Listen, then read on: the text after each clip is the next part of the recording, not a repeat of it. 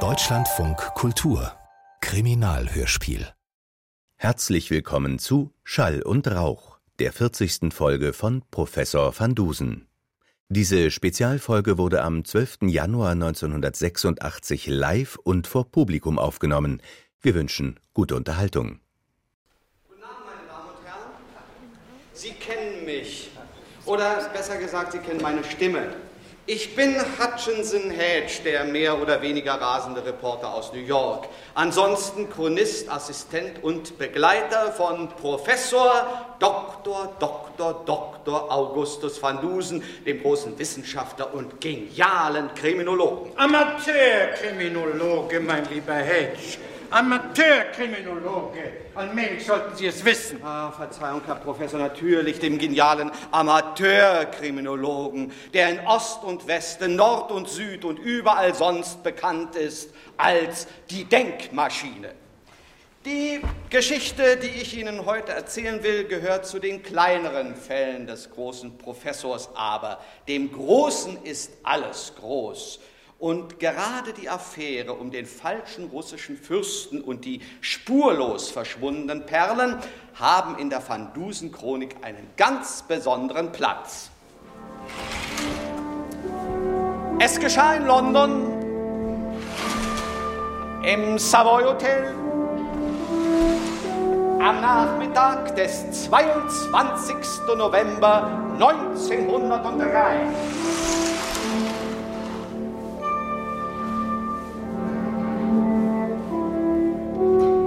Mr. Bunny, der Hoteldirektor, kam in sein Büro.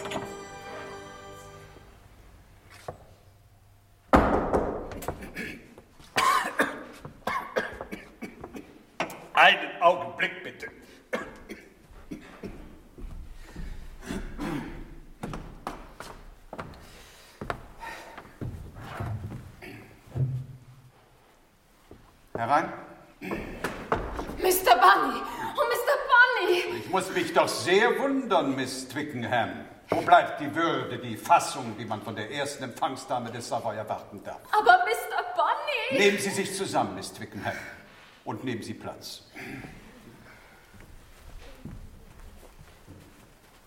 So, und nun wünsche ich den Grund Ihrer unpassenden Erregung zu erfahren, Miss Twickenham. Kurz, präzise und klar, wenn ich bitten darf. Der Fürst, Mr. Bunny. Der russische Fürst. Fürst Sergei Sergejewitsch Sowiesowski, der gestern früh bei uns abgestiegen ist, in der Luxus-Suite mit Themseblick, elektrischer Beleuchtung, Marmorbad sowie modernstem amerikanischem Eisschrank? Ja, der. Ja, was ist mit dem Fürsten? Nur reden Sie doch, Miss Twickenham. Er ist weg, verschwunden, mitsamt seinem Gepäck. Und seine Rechnung? Nicht bezahlt. So. Eine Übernachtung, mehrere Mahlzeiten, diverse Nebenkosten, sagen wir summa summarum 50 Pfund. Na ja. Hm. So, das können wir unter Umständen ja noch verschmerzen. Augenblick, Mrs. Pfund. Augenblick.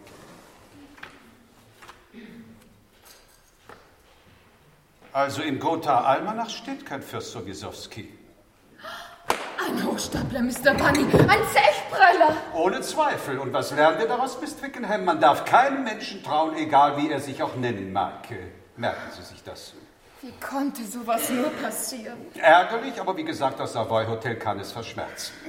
Etwas anderes wäre es da schon mit den 10.000 Pfund, die wir dem angeblichen Fürsten geliehen haben. Z- 10.000 Pfund? Um Gottes Willen, Mr. Bunny. Keine Panik, Miss Twickenham. Der Fürst hat ausreichende Sicherheiten hinterlegt.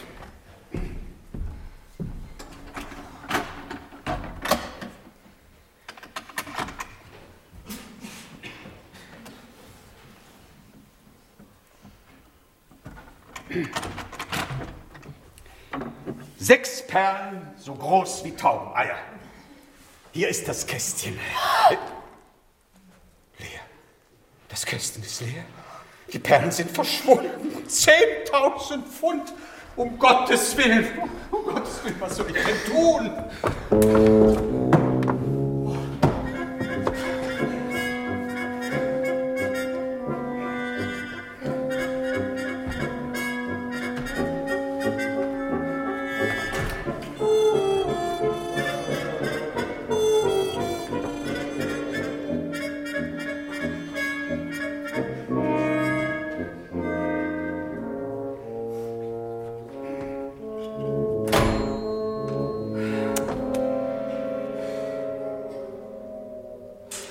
Als Mr. Bunnys Hirn wieder funktionierte, fiel ihm ein, was er tun könnte. Er schickte Miss Twickenham aus und ließ einen prominenten Hotelgast in sein Büro bitten. Äh, Berichtigung zwei prominente Hotelgäste, Professor Van Dusen und äh, Hutchinson Hedge. Erst äh, vor wenigen Tagen hatte der Professor ihm aus der Klemme geholfen. Im Mordfall Dixon, Sie kennen die Geschichte, in meinen Aufzeichnungen trägt sie den Namen und den Titel Ein Mörder Mai Madame Tussaud.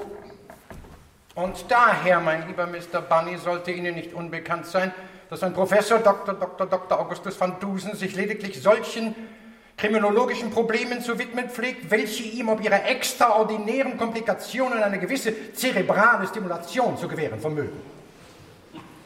Bitte? Äh, der Professor meint, er interessiert sich nur für außergewöhnliche Fälle. Ja, also wenn das kein außergewöhnlicher Fall ist, Professor. Sechs Perlen, wertvolle Perlen, verschwunden, spurlos aus meinem Safe und hier aus diesem Kästchen. Hm.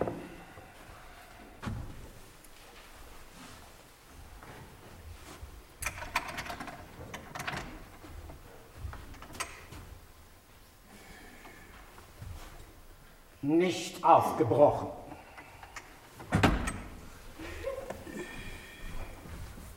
Wer kennt die Kombination? Nur ich, Professor. Und natürlich der Besitzer des Savoy, Lord Winterbottom. Wo hält sich Lord Winterbottom zurzeit auf? Aber Professor, Sie glauben doch nicht. Antworten Sie, Mr. Bunn. Im Himalaya, Professor. Bei der Expedition der Königlich Geographischen Gesellschaft. Auf den Spuren dieses, dieses, dieses schrecklichen Schneemenschen. So, Mhm.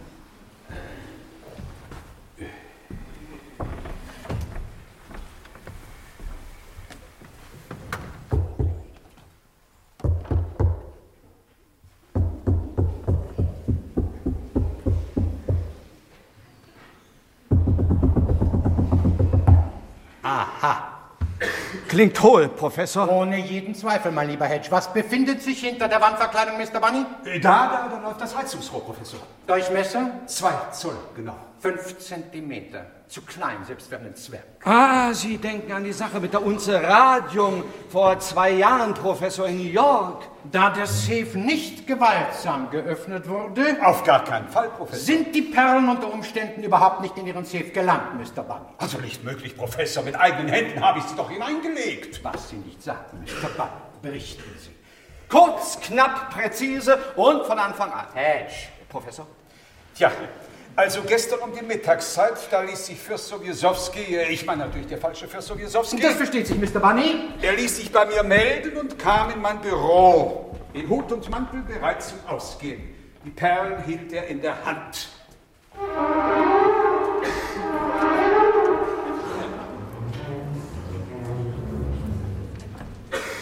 So, hier, Väterchen. Okay. Wundervolle Perlen. Ganz wundervoll. Und vor allem echt. Ich verstehe etwas davon. Ich habe früher mal bei einem Juwelier gearbeitet. Echt? Natürlich echt. Sind berühmte Sowjesowski-Perlen. Alte, äh, wie sagt man in Ihrer Sprache, äh, Erblinge von Familie Sowjesowski. Äh, Familienerbstücke, Hoheit. Da, da. Ur-Urgroßväterchen hat erbeutet von Khan der Krimtataren äh, 1700 sowieso. Ein großer Feldzug von erhabenen Zar Piotr Bolschoi. Peter der Große, Ruhm und Ehre. Respekt, Hoheit, Respekt, Respekt. Auf jeden Fall eine gute Idee, derart wertvolle Preziosen in diesem Hotelsafe zu deponieren, ja. wenn ich jetzt wieder um das Kästchen bitten dürfte. Niet, niet, Väterchen, niet. Ich werde Perlen in Geldschrank legen, selbst persönlich. Äh, das ist leider nicht möglich, Hoheit. Bitte geben Sie mir das Kästchen. Was? Muschig, miserabliger! Du wagst es, misstrauen! Russisch ist großes für Sowjesowski! Ich doch, Hoheit, nicht doch, aber die Vorschriften. Nur der Direktor des Hotels darf sich am Safe zu schaffen machen. Bitte, verstehen Sie, Hoheit. Oh, no. Хорошо. Bitte sehr, Väterchen. Vielen Dank, Hoheit. Oh, oh, oh, oh, nicht ganz leicht. Was wollen Sie? Sind sechs große, schwere Perlen. Darf ich sonst noch etwas für Sie tun, Hoheit? Ja, ja, beinahe vergessen. Ich will gehen, mich ein bisschen äh, zu amüsieren, du verstehen. Wodka, Champagner, kleines Bierchen und... Wer weiß. Ja, verstehe, Hoheit, Wein, Weib und Gesang. Ja. da, da, da. Aber in allen Ehren, Väterchen, in allen Ehren. Äh, nur leider, leider Banken in London heute geschlossen. Ja.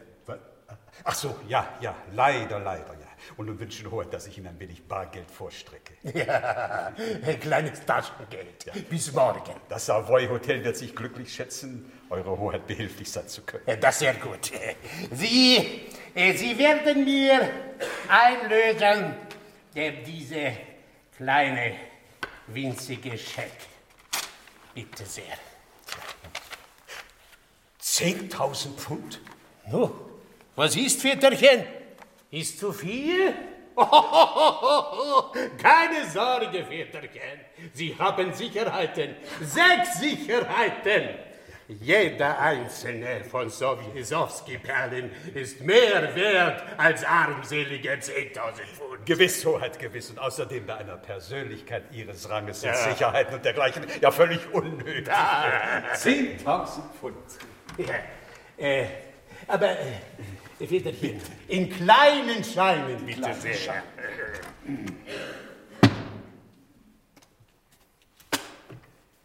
Bitte sehr. Spasiba.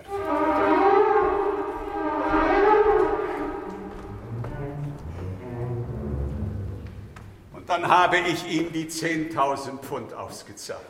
Ich Idiot! Da will ich Ihnen nicht widersprechen, mein lieber Bunny. Hedge! Ja, ist doch wahr, Professor. Unser Freund hier ist auf den ältesten Trick der Welt reingefallen. Meinen Sie, mein lieber Hedge? Ja, ja, natürlich. Dieser sogenannte Fürst hatte ein zweites Kästchen in der Tasche. Eines, das genauso aussah wie das erste, nur dass es leer war. Und als Bunny mal nicht hinguckte, hat er das Kästchen einfach vertauscht. Also so dumm wie Sie annehmen, Mr. Hodge, bin ich ja nun wiederum nicht, nicht wahr?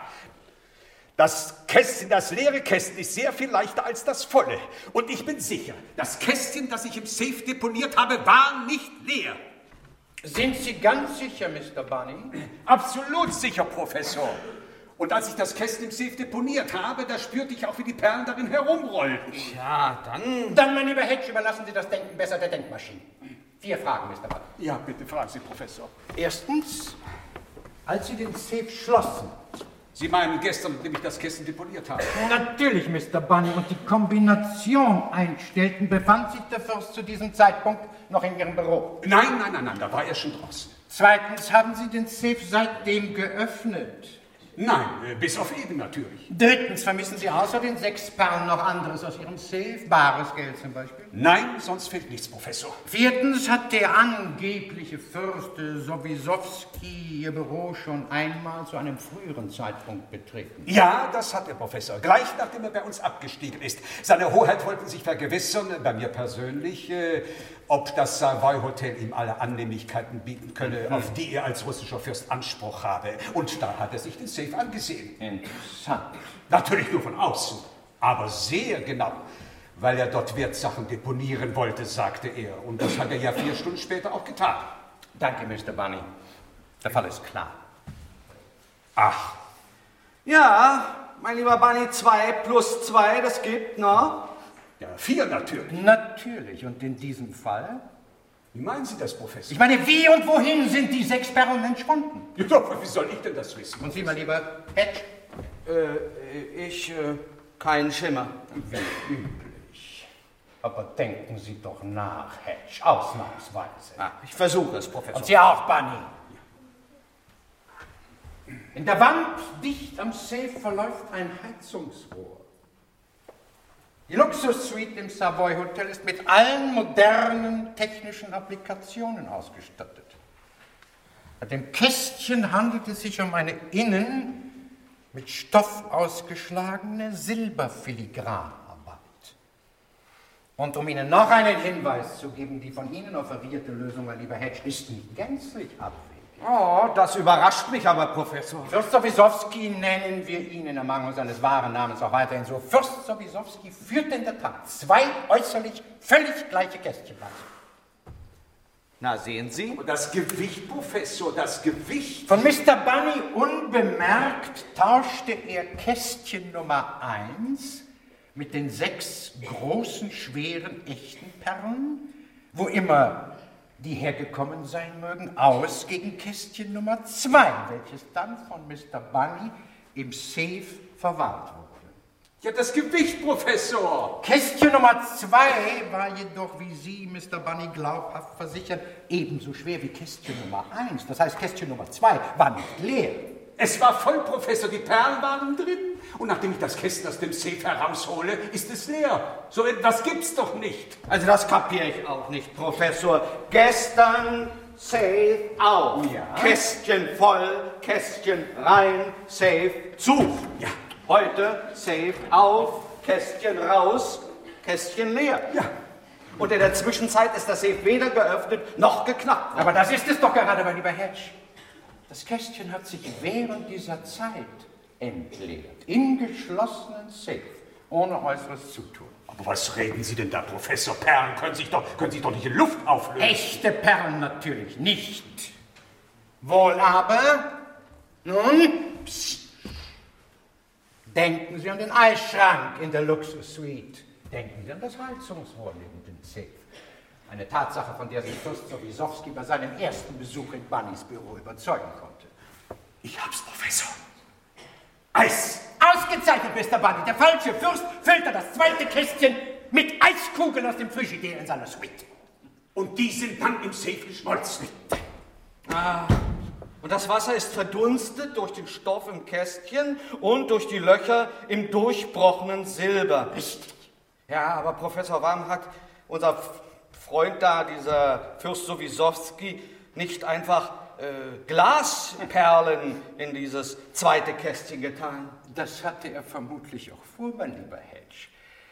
Aber als ich ihm bei der Besichtigung des Safes die, äh, ich möchte sie einmal so nennen, Eis- und Heißmethode anbot, disponierte er kurz entschlossen um. Ja, aber warum so schwierig, wenn es auch einfach geht?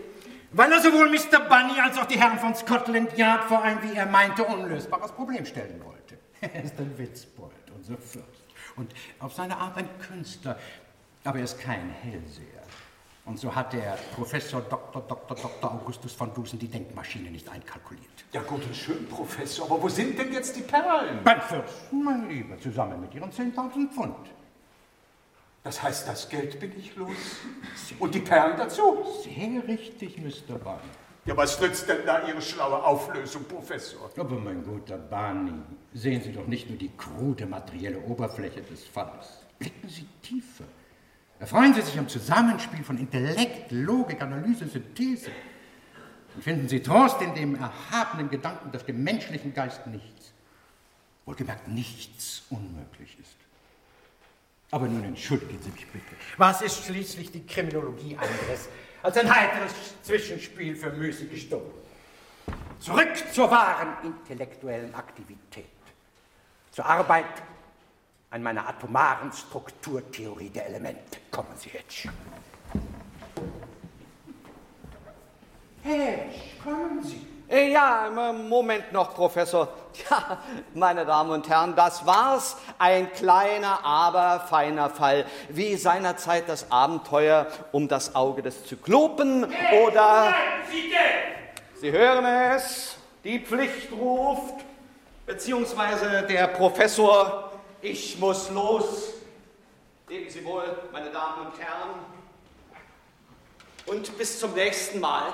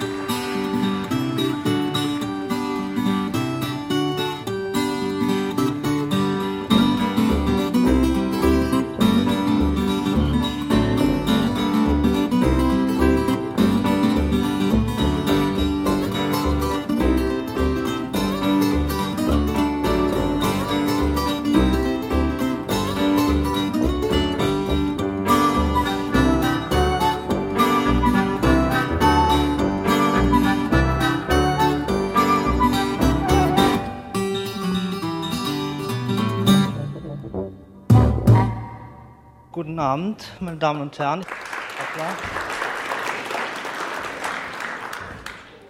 Mein Name ist Rainer Klute. Ich mache jetzt hier ein Quiz mit Ihnen. Ich stelle Ihnen erstmal die Jury vor.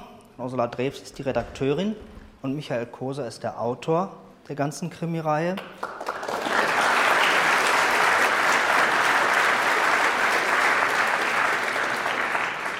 Und die beiden wissen natürlich am besten Bescheid, was die Fragen angeht und was die Antworten angeht und können am besten beurteilen, ob die richtig sind oder halbrichtig oder wie auch immer. Jedenfalls sind sie Experten beide. Und jetzt sind Sie gefordert. Wir spielen dieses Quiz in zwei Runden. Für die erste Runde bräuchte ich jetzt erstmal, nachher noch mehr, aber jetzt erstmal zwei Kandidaten oder Kandidatinnen, last not least. Da waren zwei dort. Ja, Stimme auf. Ja. Und da hinten, das war der allererste oder die allererste, kann ich noch nicht sehen, sehen wir gleich. Kommen Sie doch mal nach vorn.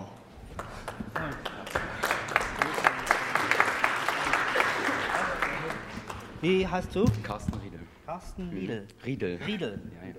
Carsten, nimm erst einen kleinen Augenblick noch Platz. Such dir einen Stuhl aus. Wie heißt? Marco Kufs. Marco Kufs. Nur Ja. ohne Tein. Aha, gut. Nehmen Sie auch erstmal Platz. Ähm, die erste Frage ist, aus welchem Hörspiel stammt diese Szene? Hallo Fremde. Selber, hallo. Sehen Sie mal, Professor, die Kleine hat dasselbe an wie ich. Vom Hut bis zu den Sporen. Ein Unterschied, Fremder. Deine Sachen sind funkelnagelneu. Siehst aus wie ein Greenhorn. Ist doch eins, schätze ich. Hör mal zu, kleines Fräulein. Nix kleines Fräulein, Fremder. Ich bin ein Cowboy, ein einsamer Cowboy. Woher des Wegs, Cowboy? Von da, Fremder. Und wohin willst du? Nach da. Ist es erlaubt mitzuessen und einen Schluck Kaffee zu trinken? Es geht weiter. Wenn Sie Angst haben, Pedro, können Sie hier bleiben und auf uns warten. Ja, warum fragen Sie mich nicht, ob ich Angst habe, Professor? Weil ich Sie kenne, mein lieber Hedge. Sie sind stellvertretender Marshal. Sie sind furchtlos und unerschrocken. Ja? Sie kommen ohne Bedenken mit, das weiß ich. Auch Pedro kommt mit. Wenn ihr es mit der Klapperschlange zu tun habt, dann braucht ihr jeden, den ihr kriegen könnt. Ich habe gerade nichts Besseres vor. Ich komme auch mit. Das kann aber gefährlich werden. Eben drum. Ihr zwei hilflosen Figuren braucht jemand, der auf euch aufpasst. Also los, Adelante! Mein liebes Kind, ich gebe hier die Befehle. Reg dich ab, August. August? Ich bin Professor Dr. Dr. Dr. Geschenkt. Hilf mir mal auf den Gaul, Hatschi. Nochmal die Frage, aus welchem Hörspiel ist diese Szene? Na, es handelt sich um ein Hörspiel, was ich selber sehr mag und ich glaube, das ist der Fall äh, Professor Dr. van Dusen im Wilden Westen, oder?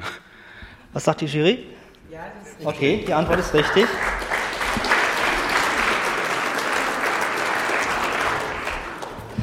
Die zweite Frage. In welchem Hörspiel brach Professor van Dusen zu seiner großen Weltreise auf und wann geschah das? Also muss nicht auf den, vielleicht auf den Tag genau sein, so genau wie möglich. Das ist die Perlen der Kali.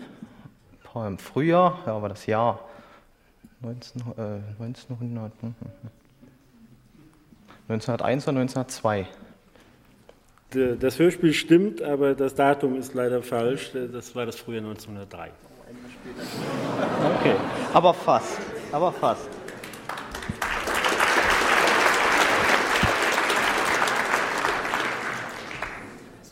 Die zweite Frage an den ersten Kandidaten.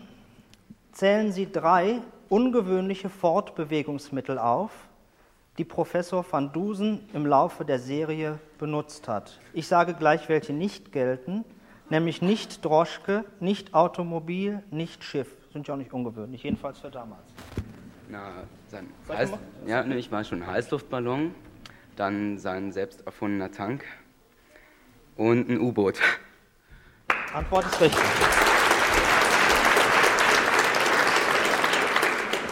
Jetzt auch zum Hören. Aus welchem Hörspiel stammt die folgende Szene? Ballons gewünscht, schöne bunte Luftballons. Haben Sie einen Mann in roter Uniform gesehen, gute Frau? Nein, keinen roten Mann, lieber Herr, nur rote Ballons, schöne rote Ballons. Kaufen Sie mir einen ab, ja? Aus dem Wege.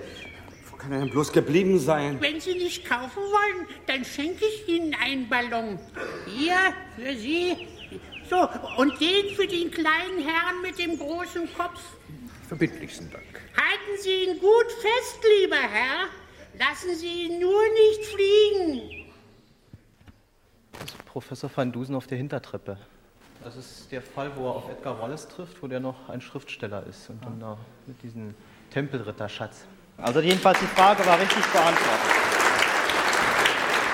Okay, was sagt jetzt die Jury? Wie ist jetzt der, der Stand? Äh, Der Stand ist der, dass äh, der Kandidat Nummer 1, der zuerst geantwortet hat, äh, beide Fragen komplett richtig beantwortet hat, während der Kandidat Nummer 2 eine Frage nur zur Hälfte richtig beantwortet hat. Also muss ich sagen, dass Kandidat Nummer 1 die Runde gewonnen hat. Okay, das heißt also, dass Kandidat Nummer 2 gewonnen hat, nämlich jetzt sofort, während der Kandidat Nummer 1 jetzt erst nochmal warten muss. So ist es. Okay.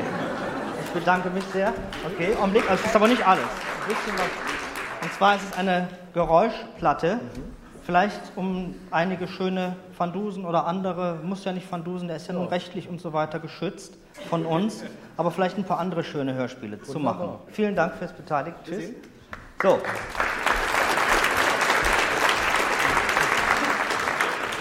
So, jetzt zwei mehr Kandidaten. Da ist ein Kandidat. Ja?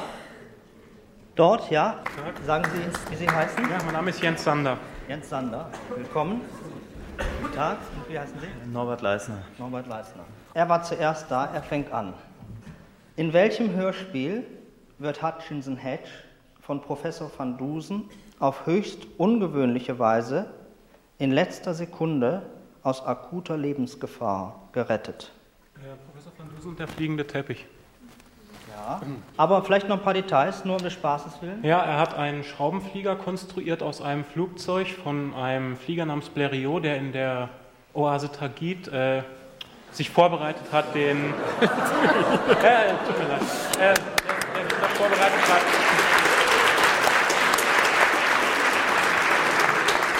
Sag mal, Micha, er, er ist aber nicht dein Ghostwriter, oder? Okay. okay, sehr richtig. So, wir hören wieder eine Szene, eine kleine. Die Frage, wie üblich, aus welchem Hörspiel stammt die folgende Szene? Nehmen Sie doch noch ein bisschen Leinsamen, Mr. Hedge. Echt köstlich. Wenn Sie das sagen, Fräulein Ibsen. Man kann sich daran gewöhnen, möglicherweise. Dann, Bruder, wirst auch du dem Leichenfraß für immer abschwören. Wie war das? Leichenfraß? Mit diesem Wort bezeichnen wir Vegetarier tierische Nahrung, Mr. Hedge.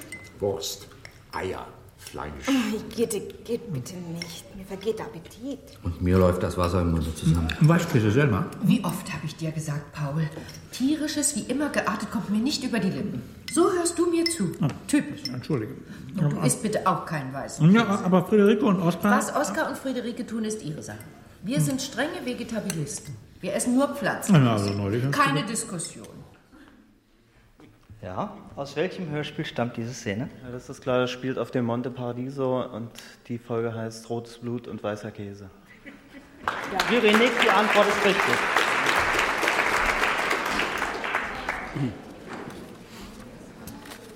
Wir hören wiederum eine Szene und wieder die Frage, aus welchem Hörspiel ist diese Szene nun? Sir und Madam, es ist angerichtet.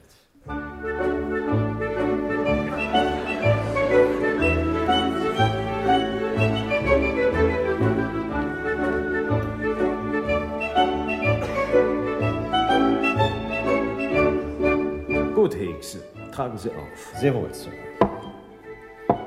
Schon wieder Spaghetti? Wir hatten doch erst gestern welche. Ich bedauere, widersprechen zu müssen, Madam, aber gestern gab es Macaroni. Und vorgestern? Spaghetti, Madam. Sag ich doch. Ja, Spaghetti alla Carbonara. Hoppla. Passen Sie doch auf, Sie Idiot. Jetzt haben Sie mir die Spaghetti in den Schoß geschüttet. Eine teure Robe. Pardon, Madam. Osgut, was hast du da für unmögliche Dienstboten engagiert? Meine Liebe. Butler, der nicht servieren kann. Eine Köchin, die nichts anderes zuzubereiten versteht als Macaroni. Und Spaghetti. Und Spaghetti. So kann das nicht weitergehen. Ja, das war die Szene. Aus welchem Hörspiel ist sie? Äh, Professor van Dusen und das Auge des Zyklopen. Ja, richtig. Ich stelle trotzdem nochmal so eine Just for Fun, eine Zusatzfrage. Wer war denn der Butler? Caruso, der Poli Detective Sergeant Caruso, der das Auge des Zyklopen bewachen sollte. Die Antwort war richtig, nicht bloß die Frage. Letzte Frage dieser Gruppe. Wann und wie endet die Van Dusen Chronik? Das endet 1904 beim Erdbeben von San Francisco. Der eine Kandidat schüttelte zwischendurch mal den Kopf. Was sagt die Jury? Ja, die hat auch kurz den Kopf geschüttelt, weil äh, leider äh, das Datum war falsch. Frage 1906 war das Erdbeben von San Francisco, nicht 1904. Also wieder zwei Gewinner. Einer, der sofort einen Preis kriegt und der andere, der noch nicht weiß, ob er einen oder was für einen er kriegt. Vielen Dank. Auf Wiedersehen. Ja, okay. Ja. Ja, er bleibt auch da. So, jetzt noch einmal zwei Kandidaten. Ich möchte gerne mal Kandidatinnen. Wo sind denn Kandidatinnen eigentlich? Ja? Kommen Sie doch bitte mal nach vorne. Das ist ja toll. Da hinten ist noch ein Partner. Guten Tag. Wie heißen Sie? So wie der Herr Professor mit Vornamen heiße ich August. Und ich bin der Stefan Fritz. Stefan Fritz. Bitte Platz zu nehmen. Wir hören wieder alle zusammen eine Szene und nur Sie allein sollen dann sagen, aus welchem Hörspiel ist diese Szene.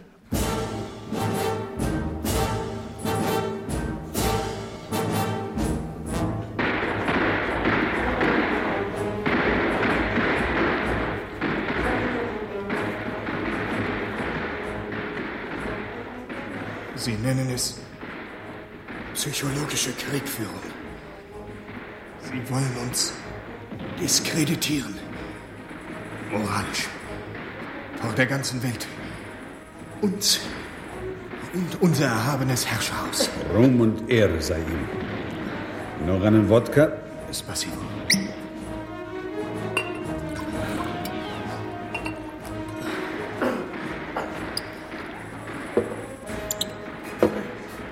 Die Welt soll glauben, uns steht das Wasser bis zum Hals.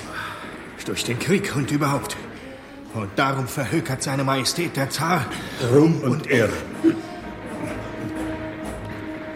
verhökert heimlich die eigenen Kronjuwelen.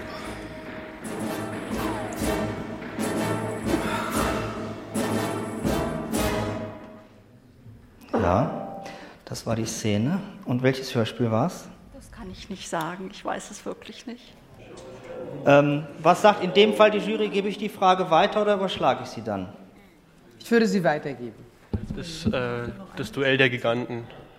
Das spielt in Russland und da muss er gegen den, oh ja, also so gut wie er weiß ich es nicht, aber da muss er gegen einen äh, Artisten antreten, der also ein Festungskünstler ist und der soll die Kronjuwelen, die auf einer Insel vor Petersburg versteckt sind, soll er klauen und die sollen im Namen des Zaren verkauft werden. Es war also schon mit vielen Details und der Titel hat auch gestimmt. Eine neue Frage, eine neue Chance, eine kleine. Welche Rechnung geht für Professor van Dusen immer auf? Zwei und zwei zusammenzuzählen, das ist für ihn dann vier. Ja, ich, Was sagt die Jury? Die Jury sagt, dass es nicht nur für Professor van Dusen äh, vier ergibt und dass es auf alle Fälle richtig ist. Das heißt also, man ist ein guter Professor, wenn man das zusammenrechnen kann. Ja. Jetzt haben wir noch eine Zuspielszene. Und wir? Können wir nicht. Äh, Nein, Hedge, wir können nicht. Um den Motor nicht zu gefährden, haben wir als Ballast keine Sandsäcke an Bord, nur Wasser. Und bis wir die Wassertanks geöffnet haben. Und dieser Sturm. Außerdem geht uns allmählich das Benzin aus. Es tut mir leid, Professor, wir müssen umkehren. Klar bei Seitenruder? Seitenruder, verschwindet er gerade in einer Nebelbank über dem Meer.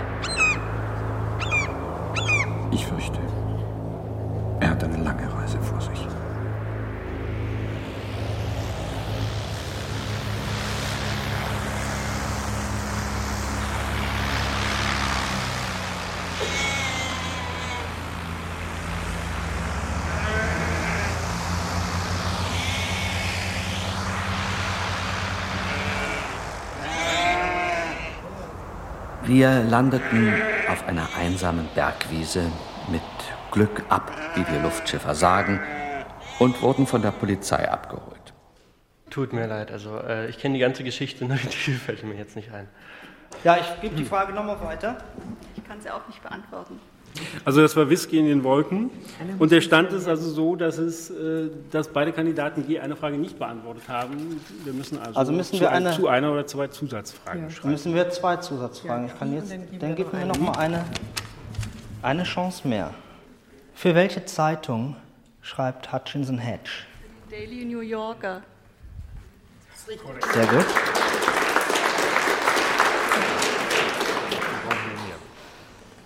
Welcher Krimi geht dem heutigen in der historischen Chronologie voraus? Mörder bei Madame Tussaud. Was sagt die Jury? Das stimmt. Ja. Das stimmt. Noch eine Zusatzfrage.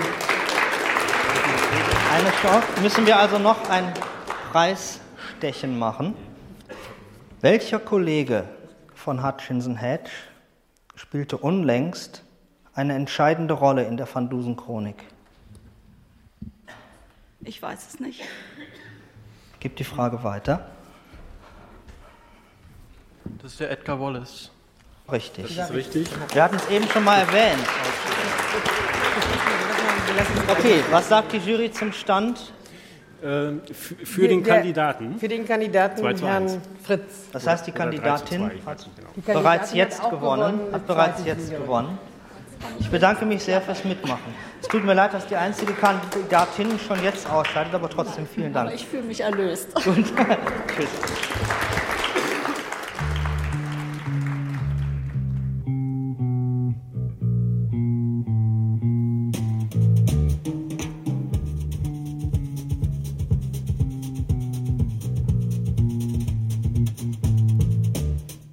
Das, liebe Hörerinnen und Hörer, war die erste Runde unseres Van Dusen Quiz.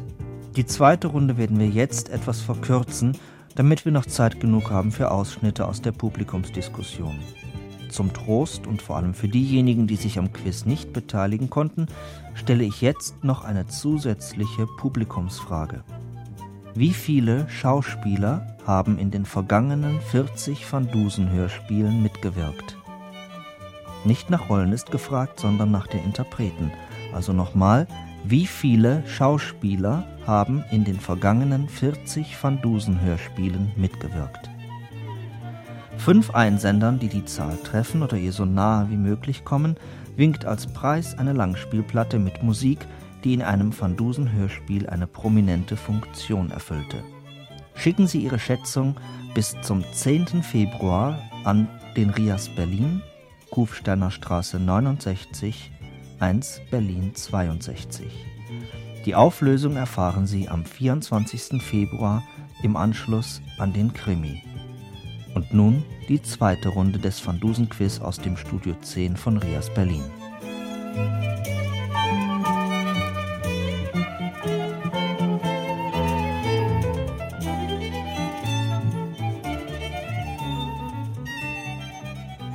So, jetzt wird es natürlich viel, viel schwerer, das ist klar. Wie ist Professor van Dusens Heimadresse? Äh, in Manhattan irgendwo, kann es sein? In der, ich, Fifth Avenue vielleicht? Naja, gut geraten, ja. Ähm, Kenne ich da was? Ich war noch nie da, also. Nur ist die Zeit rum, aber etwas davon.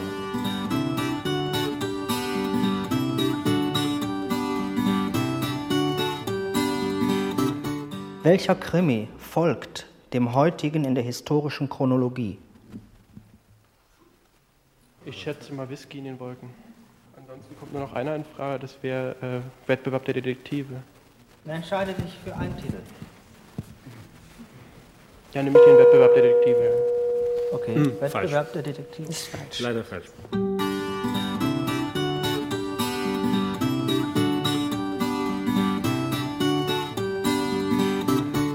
Dritte Frage. Nennen Sie drei Kriminalbeamte, die in mehr als einem Fall Van Dusens eine Rolle gespielt haben. Na, der Kommissar von Mölln, Kamp oder Hausen. Ähm, naja, also dann Detective Sergeant Caruso natürlich. Äh, Ich hätte gern noch mal den Namen des Berliner Kommissars. Ja. Da äh, waren Sie sich ja nicht so ganz klar. Kommissar von Möllenkamp. Nun sieht das äh, im Moment sehr kompliziert aus. Ja. Der, der, letzte, der letzte Kandidat hat äh, um eine Silbe im Prinzip besser geantwortet als die anderen, die Silbe Möll. Das war nicht gefragt.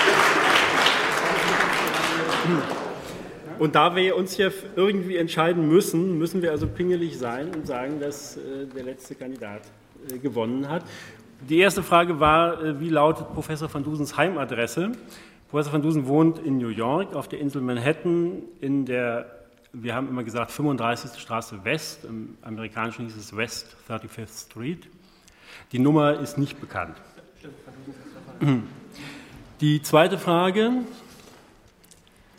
welcher Krimi folgt ihm heute in der historischen Chronologie? Das ist Professor van Dusen hilft Scotland Yard. Und Frage 3, die drei Kriminalbeamten, Detective Sergeant Caruso, Inspektor Smiley und Kommissar von Möllhausen.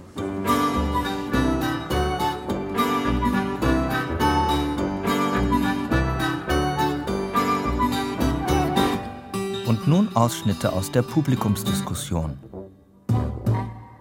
Ich muss äh, bildlich gesprochen meinen Hut ziehen vor einem Kollegen. Und zwar ist das der amerikanische Schriftsteller Jacques Futrell, der jetzt seit fast einem Dreivierteljahrhundert tot ist. Denn Futrell ist der Erfinder, der Schöpfer und der geistige Vater von Professor van Dusen, der Denkmaschine. Er hat zu Anfang dieses Jahrhunderts äh, gut 40 Geschichten über den Professor geschrieben. Die sind veröffentlicht worden in Zeitungen und Zeitschriften, wie das damals üblich war, zum Teil dann auch später in Büchern gesammelt worden. Und ich habe von diesen Geschichten Futrells äh, in den Jahren 78 und 79 sechs für den Rundfunk bearbeitet. So fing die ganze Geschichte an. Danach gab es zwar noch Geschichten, aber die äh, waren nicht so recht geeignet für die Funkbearbeitung oder ich fand sie einfach nicht interessant genug. Die Reihe sollte aber weitergehen, weil Professor von Dusen gut angekommen war. Die Hörer verlangten neue Hörspiele. Und so bin ich auf die Idee gekommen, äh, selbst Geschichten zu erfinden und mir die Figur des Professors und seines Adlatus Hutchinson Hedge von Jacques Futrell dafür quasi auszuleihen. Ich habe äh, die Figuren äh, zum Teil stark verändert. Ich habe sie ins parodistische, groteske, comichafte äh, reingesteigert. Und in den bis jetzt 40 Fällen, dieses kleine Theaterstück, was Sie heute gesehen haben, ist der 40. Van Dusen-Fall, den es gibt. Und die ganze Reihe ist im neunten Jahr. In diesen Sachen hat sich äh, die ganze Sache ziemlich weit entfernt eigentlich von so klassischen Kriminal- und Detektivmustern und ist eigentlich sehr bizarr, abenteuerlich und fantastisch geworden. Ich kann für mich als Autor nur hoffen, dass äh, Ihnen das Zuhören auch in Zukunft genauso viel Spaß macht wie mir das Ausdenken. Und wenn das so ist, dann äh, kann es mit Professor Dr. Dr. Dr. Augustus van Dusen, der Denkmaschine, noch einige Zeit so weitergehen. Vielen Dank.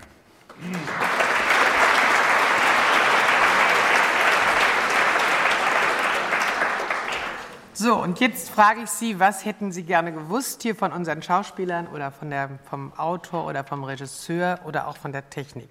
Dort hinten meldet sich jemand. Ja, mich würde mal interessieren, wie weit sich ähm, der Professor van Dusen und der Hutchinson Hedge selber mit ihrer Rolle identifizieren und wenn sie sich auch persönlich kennen, wie weit sich das also auf ihre Freundschaft auswirkt.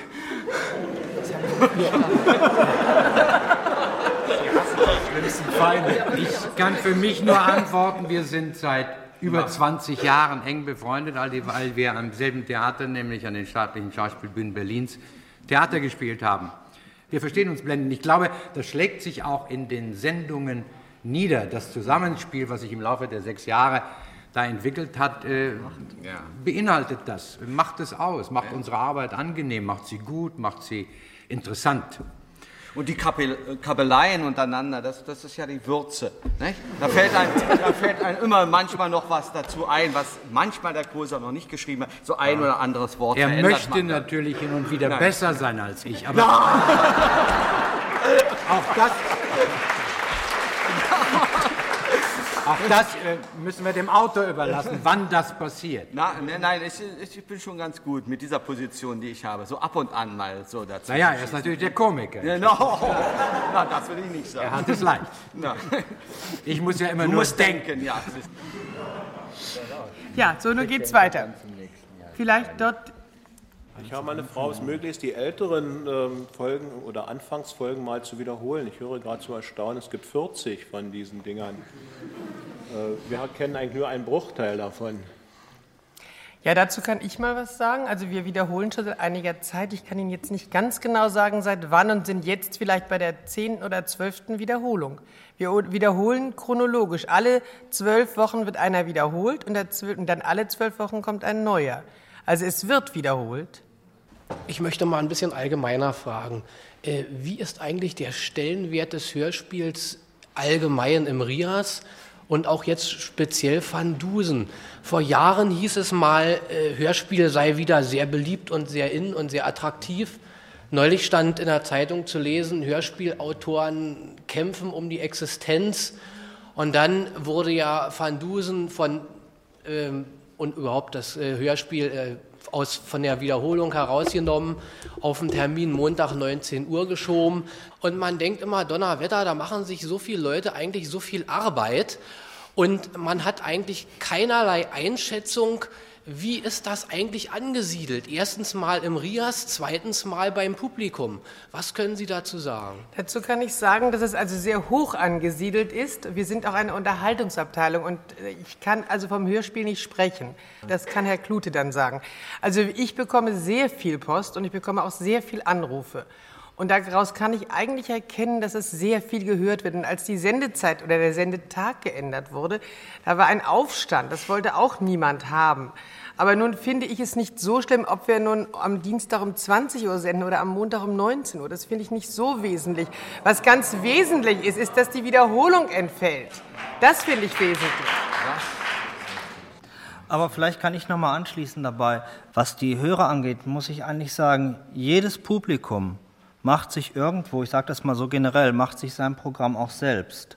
Und in dem Moment, wo Sie beispielsweise jetzt, wie Sie ja weitgehend gerade getan haben, äh, durch per Akklamation Ihrem Missfallen jetzt kundtun, dass Sie meinen jetzt, dass der Sendeplatz nicht ideal ist, da genügt es eigentlich dann nicht, wenn Sie es jetzt hier machen, dann müssen Sie uns schreiben und müssen oder müssen anrufen oder was immer sagen. Sie können natürlich auf das Programm Einfluss nehmen. Man ist immer angewiesen auf die Reaktion des Publikums. Im Theater ist das alles sehr viel leichter. Da sitzt, sitzt das Publikum da, wie Sie jetzt, oder sitzt nicht da. Und beides hat dann halt äh, eine Aussage. Im Funk arbeitet man immer so erstmal für sich und den Rest müssten Sie als Publikum dann eigentlich tun. Dann müssten Sie sagen, was wollen Sie haben oder was wollen Sie nicht haben.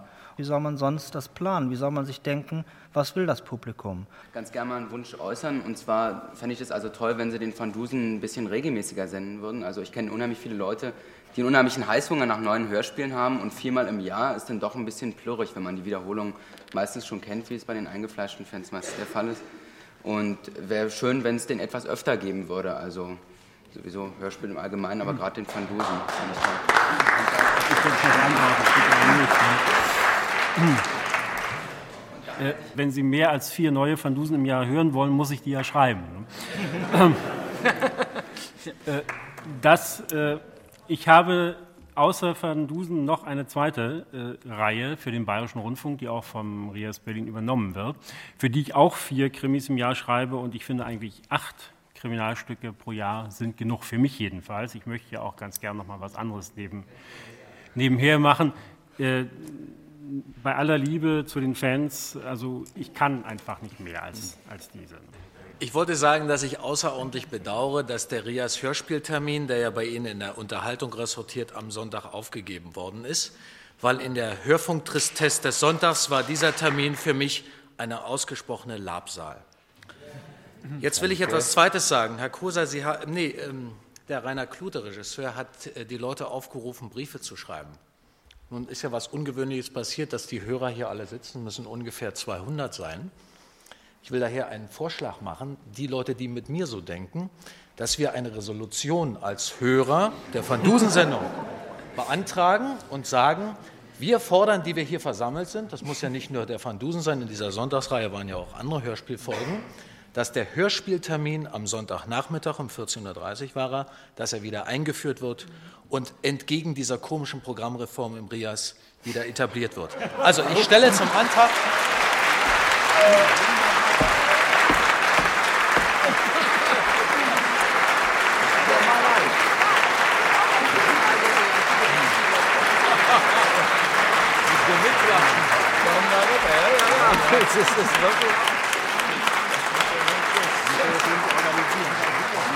Darf ich noch etwas sagen?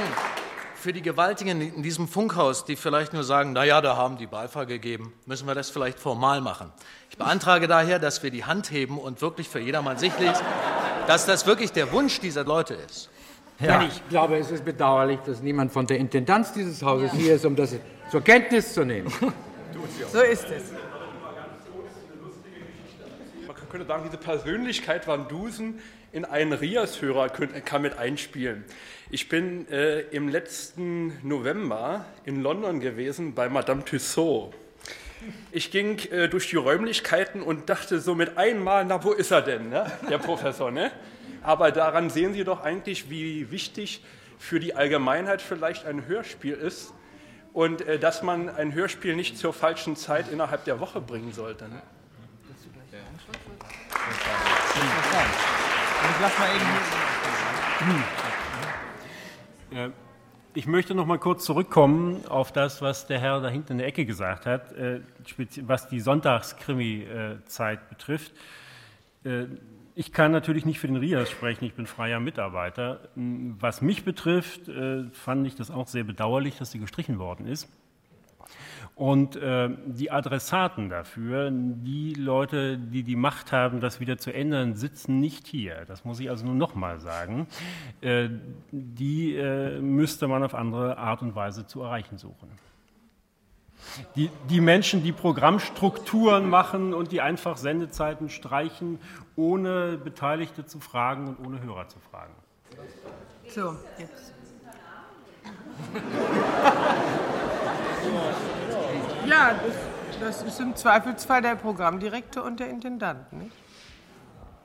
Mich würde einfach interessieren, was Herr Dr. Dr. Dr. van Dusen eigentlich für... Dr. Dr. Was, was Sie für, womit Sie Ihre Titel erworben haben, was das alles für Doktoren sind. Oh,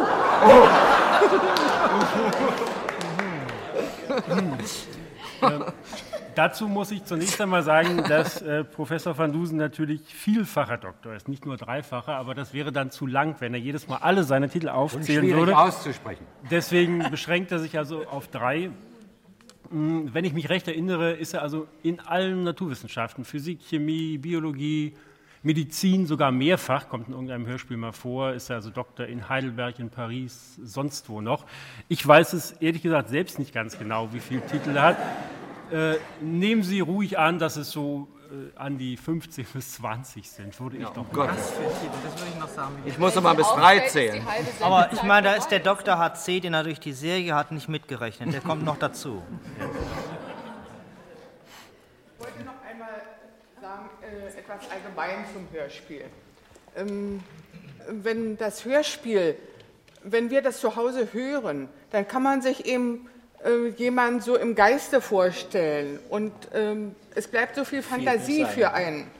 Äh, so dass man früher die ersten Hörspiele, die es gab, als noch nicht das Fernsehen so groß da war, ähm, da war ich noch so ganz jung, da habe ich dann erst mal, wenn mein Mann Dienst hatte, die Tür abgeschlossen bei so einem Krimi, weil man also, weil das wirklich so ähm, so spannend und so natürlich gebracht wurde, dass man Angst hatte, es kommt wirklich jemand zur Tür herein. Und so in etwa ist es ja heute auch noch. Man, es bleibt einem so viel überlassen der Fantasie und das ist doch mal ein Kontrapunkt gegen das Fernsehen.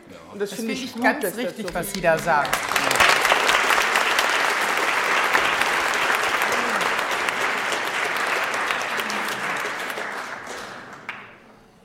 Ich habe mal eine programmtechnische Frage.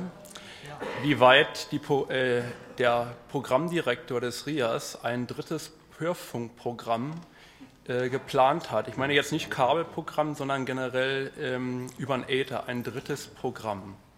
Wir haben bisher RIAS 1 und RIAS 2. Ich glaube, RIAS 2 seit zehn Jahren äh, in Stereo ungefähr. Und äh, ja, wie ist es mit dem dritten Programm? Nämlich, ich äh, glaube, ähm, es gibt bestimmt eine ganze Menge an Sendungen, die mehr Sendezeit eigentlich benötigen, weil das Interesse da ist. Es hat sich also in den letzten Jahren eigentlich ergeben, äh, dass nicht nur äh, ein höherer Bedarf an Fernsehsendezeit also ähm, äh, gefordert wird, sondern eben im Hörfunkbereich gerade mehr. Wie denkt da die, äh, die Programmleitung darüber? Ja, die Programmleitung ist leider nicht hier. Aber wahrscheinlich das, da, nicht. da gibt es im Moment im Grunde genommen wie überall auch, wissen wir nicht mehr als Gerüchte und wir wissen auch nichts. Ich habe noch mal äh, eine Frage, weil ich nicht sicher bin, ob ich das richtig verstanden habe. Und zwar mit der Sendezeit am Montag. Wir haben ja gesehen, dass viele sich für den Sonntag wieder ausgesprochen haben. Es heißt nun einerseits vom Regisseur wird gesagt, das ist eure Sendung, euer Programm. Das klingt so ganz gut, stimmt aber nicht, weil es ja immer anders kommt. Darum jetzt noch mal die Frage, äh, was sollen wir jetzt eigentlich am besten tun? Alle eine einzelne Postkarte schreiben oder kann das, was hier mitgeschnitten ist, äh, im Hause des RIAS entsprechend weitergegeben werden und ernst genommen werden? Äh, Das war eigentlich meine Frage Ja, zur die will- Wirkung dessen, was hier zum Ausdruck gekommen ist. Ich will die Frage Ihnen gern beantworten. Schreiben Sie uns. Aber es ist. Eine Wiederholung ist wichtig. Aber sehen. Am besten ist, Sie schreiben und dann kann man mit äh, geballten Post hingehen und sagen, also so, so und so viele Hörer wollen das gerne und lässt sich vielleicht noch was ändern. Also ich würde dann sagen, dass wir das nun beschließen. Ich wünsche Ihnen einen guten Heimweg. Also auf Wiedersehen. Wiedersehen.